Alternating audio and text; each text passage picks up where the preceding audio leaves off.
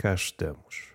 Eu sei que esta voz não é morada do entusiasmo, da intensidade, ainda que não o digam, eu sei-o.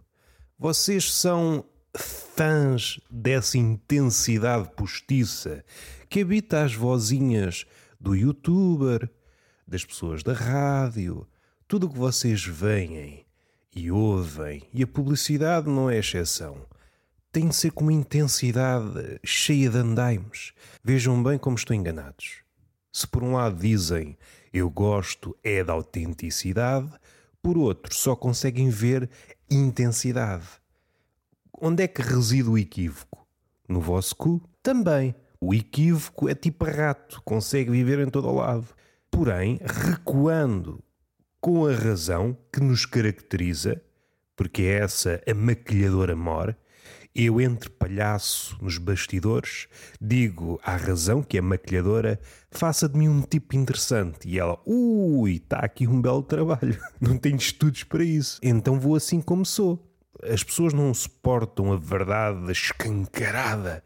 Então pinto-me os lábios e dê-me umas pestanas falsas. Porque o meu sonho é ter umas pestanas tão falsas não era esta a formulação, mas vamos por aí. Tão falsas, enormes, uma espécie de algeroz onde as andorinhas podem fazer ninho se quiserem. O meu sonho é este: andar pela rua com ninhos de andorinha nas pestanas e dizer: cá estou eu a fundar uma moda. Mais uma casa de moda, num sítio insuspeito, que é na Valeta, que é onde a moda devia estar. Nós devemos imunizar-nos à moda e esta é uma nova moda, não estou a brincar convosco. O que é que eu queria dizer? Eu apanho-vos na curva. Na reta não, que o meu carro não dá tanto, mas na curva, vocês abrandam. Abrandam alguns. há malta nova que não deve ter aprendido que há um, um pedal que por acaso abranda. Eu estou desconfiado que eles põem os dois pés no acelerador. Eles têm os dois pés virados para o acelerador. Usam à vez. Quando um pé está dormente, usam o outro. A caixa de velocidades é automática. Agora o que é que eu faço com este pé? Ponho no LX? Se calhar ainda há de render algum dinheiro. E depois vem uma curva. Ai, o que é que é uma curva? Vocês podem estar a pensar, e cuidado, o vosso médico não vos aconselha tais empreendimentos, mas se forem para aí, ah, este rapaz está a exagerar. Não estou. A quantidade de acidentes que eu vejo aqui na minha vila, que é uma espécie de viveiro em miniatura Não vou dizer que eu não estou aqui para criar inimizades, para criar atritos. Não, eu sou um apóstolo do atrito. Nós devemos vir ao mundo para causar atrito. Se vocês rasparem um fósforo na minha cabeça, acende-se o mundo. Não é o fósforo, o mundo é que se acende. Ah, fez luz. Então apaga que eu quero dormir. Ah, mas eu estava a ter uma iluminação rumo ao conhecimento. Hum, isto não são horas para o conhecimento vais dormir e amanhã logo pensas nisso. Agora não, não há cá nirvanas a estas horas. Ah, mas eu até rapei a cabeça que é para ser penetrado pela luz, não vais nessas maroscas. O conhecimento é amargo. Como é que era aquela frase? Posso dizer qualquer uma que vocês não sabem e fica sempre bem. Ah, já sei, já sei. É uma frase de Vitor Hugo: a inteligência conduz ao suicídio. E é por isso que nunca me vão apanhar numa inteligência. Eu vou de carro e mesmo assim já é o que é. Os números não me agradam. Agora, se parar uma inteligência à minha frente, você conduz-me até ao suicídio. Então você é um palerma, diz-me a inteligência. Em princípio sou. E com muito orgulho. A palermice leva-me longe. A inteligência não, leva-nos ao suicídio. Só queria explicitar a vossa incongruência de gostarem de autenticidade, mas de facto o que vocês papam e papam bem, papam até arrotarem de agrado, intensidade postiça. Vocês não lidam bem com a humanidade. Só lidam bem com o homem maquilhado e com a língua maquilhada e com as orelhas maquilhadas e com as pestanas maquilhadas. O homem, quando se revela tal como é, ou abalançando-se nessa tentativa, porque é sempre uma tentativa, nós nunca alcançamos a nossa verdadeira essência. Caso contrário, diríamos: porra, é só isto. Então andamos aqui a matutar, a andar às voltas para descobrir quem somos. O que é que é esta caterva de palavras morte? Deus, vida e etc., como diz o nosso coisa, nem vale a pena, porque referimos no episódio anterior, e afinal não é nada. Sou um grão de arroz miserável. Não é por aí que nós queremos ir. Este episódio vai ser muito, não vou dizer curto, às vezes digo curto e sai maior do que os restantes. Não vou fazer promessas, prometo que não vou fazer promessas. A não ser que faça já uma promessa a seguir e, e revele as duas formas de estar no mundo, que é fazer alarde de uma coisa e contradizer esse alarde. No fim de contas, eu estou a representar pelo menos duas fações da humanidade. Aquela que diz que sim, aquela que diz que não, e às vezes aparece uma terceira que diz talvez, ou uma quarta. Há uma quarta a ganhar força, que é aquela que diz sim, não, talvez, e outra resposta qualquer em simultâneo, que é para agradar vários públicos em simultâneo. Como as palavras estão cada vez mais desligadas da realidade e a nossa cabecinha de peixe-balão, como é que eu ia dizer, para apurar aquilo que se diz e guardar aquilo que se diz durante algum tempo é mentira. Há artistas nesse capítulo que dizem uma coisa, o contrário dessa coisa, uma hesitação entre uma coisa e outra e algo que nada tem que ver com aquilo que se está a dizer. E não há uma espécie de árbitro, não é preciso ser oficial, um árbitro amador para dizer alto e para o baile que está aqui a ver marosca. Marosca linguística. Você diz que sim, diz que não, diz que talvez. Está-se a falar de fiambre e você está-me a falar de queijo. Vamos lá ter um bocadinho mais de calma. É um poeta dadaísta. Está assim um bocado estrambulhada essa cabeça. Se calhar a melhor coisa a fazer é calar-se. Há um pensamento que já foi formalizado por várias pessoas. Eu recordo-me de uma expressão parecida de um escritor. Teria a forma mais condensada. Certamente poetas fizeram-no também de forma mais sintética.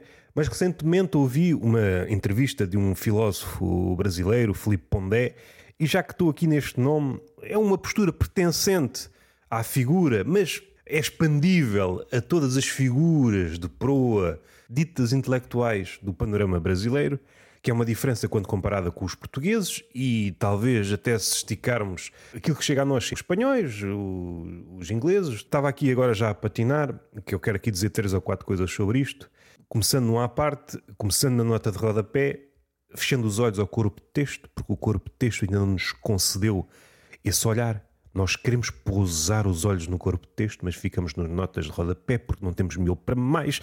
O que é que interessa? O Pondé, mas é relativo a outro. Entabulei conversa com esta ideia porque hum, há uma espécie de padrão. É comum que intelectuais brasileiros, expressões como pau no cu, fodeu, nem fodendo, e isso não atrapalha o raciocínio. Estamos a falar de figuras de mérito próprio, melhores ou piores, mas uh, com vozes singulares que abordam, no caso do Pondé, abordam questões atuais da língua, como é que o homem se relaciona com o outro homem atualmente. Todo este labirinto burocrático e toda esta arquitetura que o eu contemporâneo erigiu tudo com os seus andaimes, porque nada está acabado, ainda que nós uh, vendamos um pouco à semelhança do que acontece na construção civil, vendemos os prédios antes de sequer eles estarem feitos, vendemos os prédios antes de começarmos a lançar o primeiro tijolo sequer, como aconteceu aqui perto da minha casa. Venderam-se casas que eram para ser construídas, mas depois houve um problema de ordem judicial e agora está tudo parado e então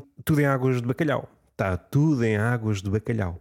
E faz sentido. Portugal é muito apreciador de bacalhau e fazemos tudo para que as coisas empanquem. Mas para onde é que eu ia? Ah, essa diferença entre o intelectual brasileiro e o intelectual de qualquer ordem. Português, inglês. Há estas expressões, volta e meia, que são usadas sempre uridos. Sempre uridos pelo filósofo em questão e também não são recepcionadas pela possível plateia, ou supondo que é um podcast com mais duas ou três pessoas, e como se nada fosse. Há um pau no cu, um pau no cu, por exemplo, do jovem contemporâneo, um pau no cu de quem usa a bom usar o politicamente correto e passamos para o seguinte, sem que haja uma hesitação ou um embasbacamento. Olha-me este caralho, a usar pau no cu no meio de uma ideia filosófica. Em Portugal nunca, nunca é muito forte, mas suspeito que é raríssimo uma figura intelectual, ou, ou pelo menos a aproximar-se desse estatuto, usar esses termos. É muito raro. E aqui entra a questão do, do suposto prestígio da língua, ou melhor, aquilo que é suposto dizer para se adquirir um, um certo estatuto. Não deixa de ser curioso como o português, seja poeta, seja pensador, não usa certa, não usa um pau no cu ou uma variante, mas quando olha, por exemplo, para a poesia brasileira, consegue embevecer-se do pau no cu na poesia brasileira. Caso apareça um pau no cu na poesia portuguesa, o poeta português é repreendido, mas se aparecer um pau no cu na poesia brasileira, aí é elogiado. Ou seja, o elogio ou a crítica severa depende da geografia do pau no cu. Não sei se me agrada, mas isto era pasto para mais reflexões. A desenvoltura com que um filósofo, ou um pensador, ou um historiador diz pau no cu no, no meio de uma reflexão qualquer. Isso agrada-me. De vez em quando, tal, tal, tal, pau no cu. O palavrão faz às vezes e substitui, quem sabe melhor, a pontuação dita normal. O, o ponto final, o ponto de exclamação, o ponto de interrogação. Caso essa malta tivesse que tirar férias, nós podíamos usar um caralho, um foda-se, um pau no cu. Um pau no cu é um ponto final ou um ponto de exclamação, dependendo da intensidade com que usemos. Até sugiro que, daqui para a frente, se ensine na primária, esquecendo o ponto final, o ponto de exclamação, as vírgulas, pontuar o texto apenas com palavrões. em vez de vírgulas, um caralhinho ou um foda-se. Para acabar, um pau no cu ou pacona da tua mãe. Ou filha da puta. Penso que o ouvido só tinha a ganhar ficámos aqui com o ouvido afinado para estas respirações, digamos assim. O que eu queria dizer a nível de frase, e andei aqui a patinar, que eu vi nessa conversa, ele a falar sobre um professor hum, numa sala de aula, a aluna ou o aluno disse qualquer coisa e ele, e ele disse para os alunos, o professor, não estão aqui para achar nada. Tudo o que vocês pensarem, já alguém pensou e provavelmente muito melhor do que vocês. E além disso, muitas vezes, calem a boca e leiam, falem com os mortos. Eu sinto que este ensinamento, nadinha severo para a nossa sensibilidade de guinchas, tem aqui muito valor, tem aqui muito valor embutido. É muito difícil dizer alguma coisa que não tenha sido já dita. Caso consigamos alcançar uma coisa minimamente esperta, estamos a dizer numa versão diluída, numa versão de chinês, de loja de chinês. De longe até parece razoável, aproximando-nos, que queiramos aquilo tudo. E é por isso que a melhor opção é falar com os mortos, que é como quem diz, ler ou ver coisas de mestres consagrados, ou então a versão mais cotidiana é ouvir. É o corolário disto tudo. Aprende-se mais a ouvir do que a falar. Mas eu sinto que houve uma inversão. Eu percebo a ironia disto tudo. Eu estou a falar em vez de ouvir. Eu, é vida. Eu apetece-me apagar este episódio. Digo-vos já. O que é que eu queria dizer? Estou a suar. Eu sinto que os gordos não derretem. Pessoa normal, não querendo dizer que o gordo não é normal, mas é o que é. Eu sinto que o gordo não derrete. Isso é para as pessoas ditas normais. O gordo evapora. Eu, se estiver aqui onde eu estou a gravar isto, mais meia hora, eu evaporo. Fico só com as unhas, para recordação. Eu não tenho corpo para estas temperaturas. Eu, se eu fosse para o deserto, quando olhavam para trás, estava só um tufo de cabelo, porque é o cabelo que eu tenho. É o cabelo que eu tenho. Queria falar de Esquilo, um bocadinho de Job, o livro de Job. Será que tenho vontade para estas duas coisas? Não sei se tenho. Digo já que não sei se tenho. Abordar de forma muito leve versos avulsos ou pensamentos avulsos do livro de Job. Não é Job for the Boys, é Job for the Demons ou Job for the Angels, depende da perspectiva com que leiam o livro de Job. Segundo os critérios do homem contemporâneo, podíamos dizer: é pá, este gajo está longe de ser uma pessoa hum, positiva. Porque tem logo um verso: Pareça o dia em que nasci. Porra, é logo uma forma de começar a atuar com ela. Mas isto não há assim nenhuma alegria nessa carne, Job. Isso assim não me motiva. Pareça o dia em que nasci. Porra, sim senhor. Eu, em vez de pão, tenho suspiros. Vamos abordar isto de forma séria ou vamos abordar isto de forma bêbada? Vamos abordar isto de forma embriagada. Pelo tom, parece que estás a dizer que estás num, num sítio de miséria. Mas esse suspiro é o quê? É um bolo? Porque se for um bolo, é pá, não te queixes. Trocaste o pão pelo bolo, estás aí a gabar-te. É isso. Agora, se for aquele suspiro, é um suspiro sem calorias, exalado pela boca, aí sim compreendo. Se bem que, se bem que, e agora ainda digo outra vez, se bem que, podemos continuar a refletir sobre isto. Eu percebo qual é a mensagem que o Sr. Job quer passar. Porra, em vez de ponto tem suspiros, alimento-me suspiros. Vejam bem como eu sou miserável. Vejam bem como eu estou na merda. Agora, segundo a nossa lente contemporânea, em que a malta está a cortar no pão e faz apologia para não se comer pão, se calhar vem o Sr. Job como um modelo. Olha, este gajo cortou no pão e em vez do pão come suspiros. É o meu ídolo. Só espera que os empresários e os filantropos, ou os supostos filantropos, não vejam isto como modelo. Ah, estão a queixar-se da fome. Epá, comam suspiros. E o dinheiro que ia para o pão vai para o suspiro. E é assim é que se poupa. Tenho os olhos cegos para a felicidade. Ou seja, é uma cegueira seletiva e calha logo a ser para a felicidade. E isto conduziu-me. Eu sei que é uma espécie de heresia partir de um texto bíblico para as minhas apoquentações. Mas imaginando que há este tipo de cegueira seletiva e que ataca, por exemplo, as mamas. Um homem que vai ao médico e que percebe que tem os olhos cegos para as mamas. Chegou aos 40 anos e percebeu que há uma coisa, e segundo a descrição do médico, é uma coisa deliciosa, que são tetas, e percebe que andou 40 anos sem ver tetas. É, mas isto vale a pena andar aqui? e toda a sua vida é tentar resolver esta cegueira seletiva que é tentar ver tetas. Imagina esta vida. Saía à rua, conseguia ver a mulher toda, exceto as tetas, era um desfocado tal que não se percebia. Era como se o cérebro tivesse censurado as tetas. E isto era aplicado a mulheres reais, pornografia.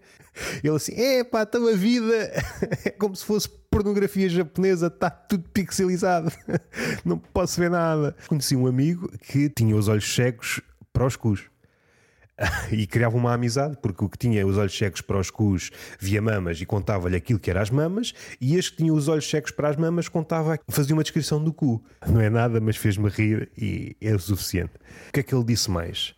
Não vou, portanto, calar-me. Falarei desta angústia que me oprime e pelo amargor da alma dar-me-ei a conhecer. Ou seja, este rapaz não se dá a conhecer pela simpatia, pelas proezas, é pelo amargor, pelo azedume que esteve em pipas na memória, abre a pipa, isto sou eu.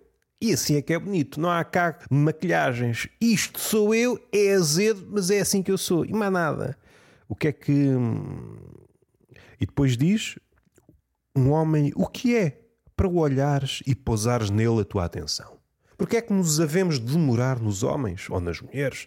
Pousar e o olhar. Eu fiz uma piada, não era uma homenagem ao Job, há uns belos anos que tenho a vista cansada, de vez em quando tenho que pousar o olhar nas tetas. Às tantas posso dizer enganosamente que é uma referência ao livro de Job. Eu estou a pousar o olhar nas tetas da mulher, eu estou a tentar imprimir uma humanidade à minha selvageria. Deixa-me pousar e olhar, tenho a vista cansada. Um verso que é Quando irás libertar-te desse olhar? Isto é pasto para várias reflexões. Por vezes damos-nos conta que temos um olhar que é uma espécie de olhar canivete suíço que dá para tudo. E como tal, não dá para nada. Temos de perceber as limitações de cada olhar. Este olhar pode servir-nos muito bem para certos departamentos, quando vai para outros, não é a melhor ferramenta. O, o, martelo não serve para tudo. O martelo serve para fazer de martelo, não serve para fazer, por exemplo, de garfo. Ah, mas eu uso o martelo para comer esparguete. Eu gabo-te a tua paciência e também a tua estupidez. Assim que há pouco a gente a elogiar a estupidez, não é a melhor ferramenta. Quando irás libertar-te desse olhar. É uma coisa que me ocupa de longe em longe. Relativamente a uma coisa insignificante ou uma coisa mais ampla. E uma preocupação que me surge é: ok, este olhar, por natureza, é sempre hum, precário. Nunca uh, explica tudo supondo que há uma ligação entre o olhar e a coisa que se deixa ver, ou seja, é uma ferramenta minimamente útil. Sou sempre assaltado por outra dúvida. Será que não há outro olhar? Não há outra forma de ver aquilo que está à minha frente? Quantos olhares é que eu necessito para ver a coisa, não na sua totalidade, mas algo que se assemelha a isso?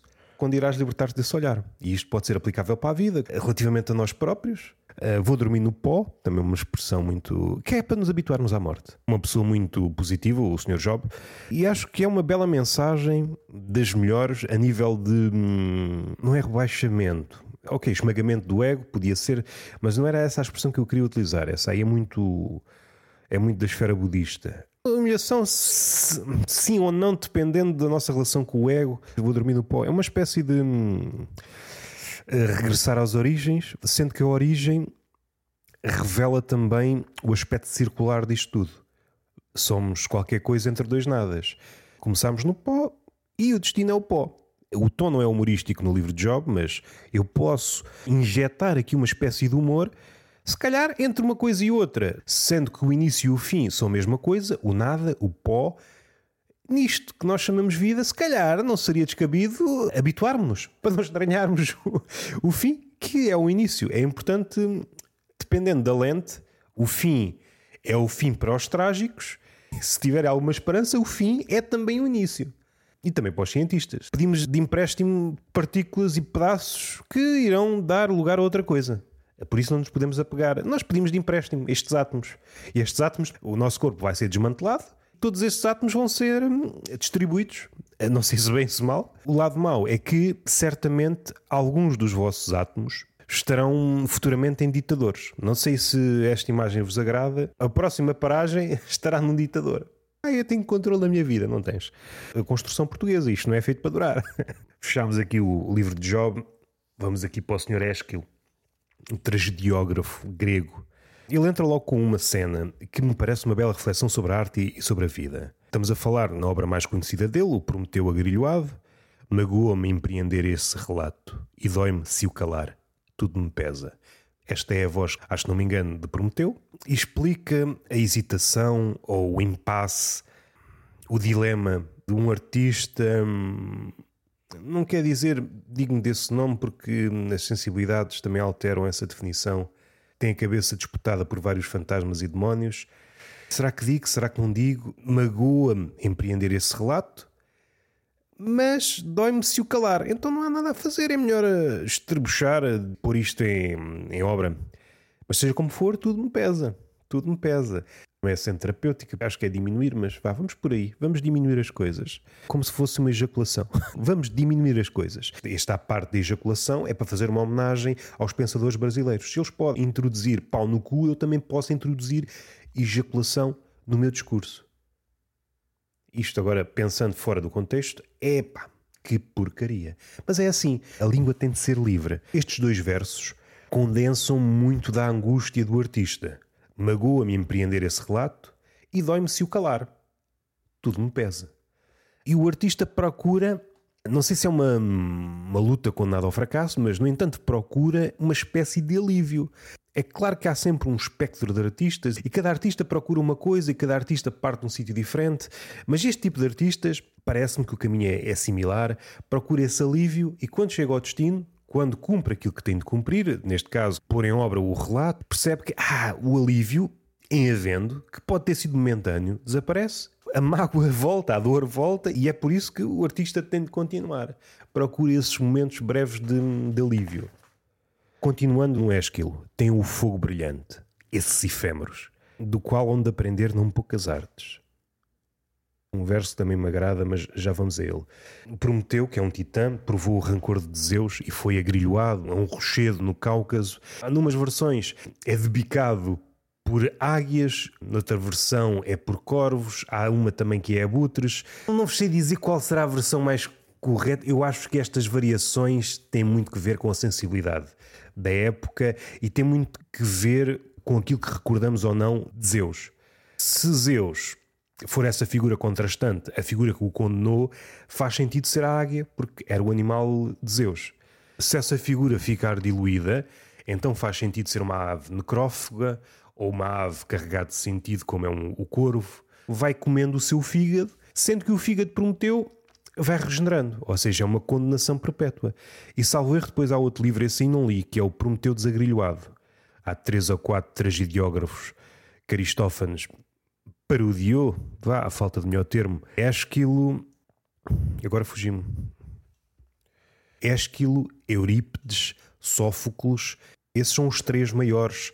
Das obras de Ésquilo, várias dezenas de obras que alegadamente elaborou, e chegaram a nós só uma, uma parte muito curta. Daquilo que nos chegou é do melhor que escrevemos e que nos faz suspeitar que muitas coisas boas se perderam. Agora podemos também, podemos também teorizar.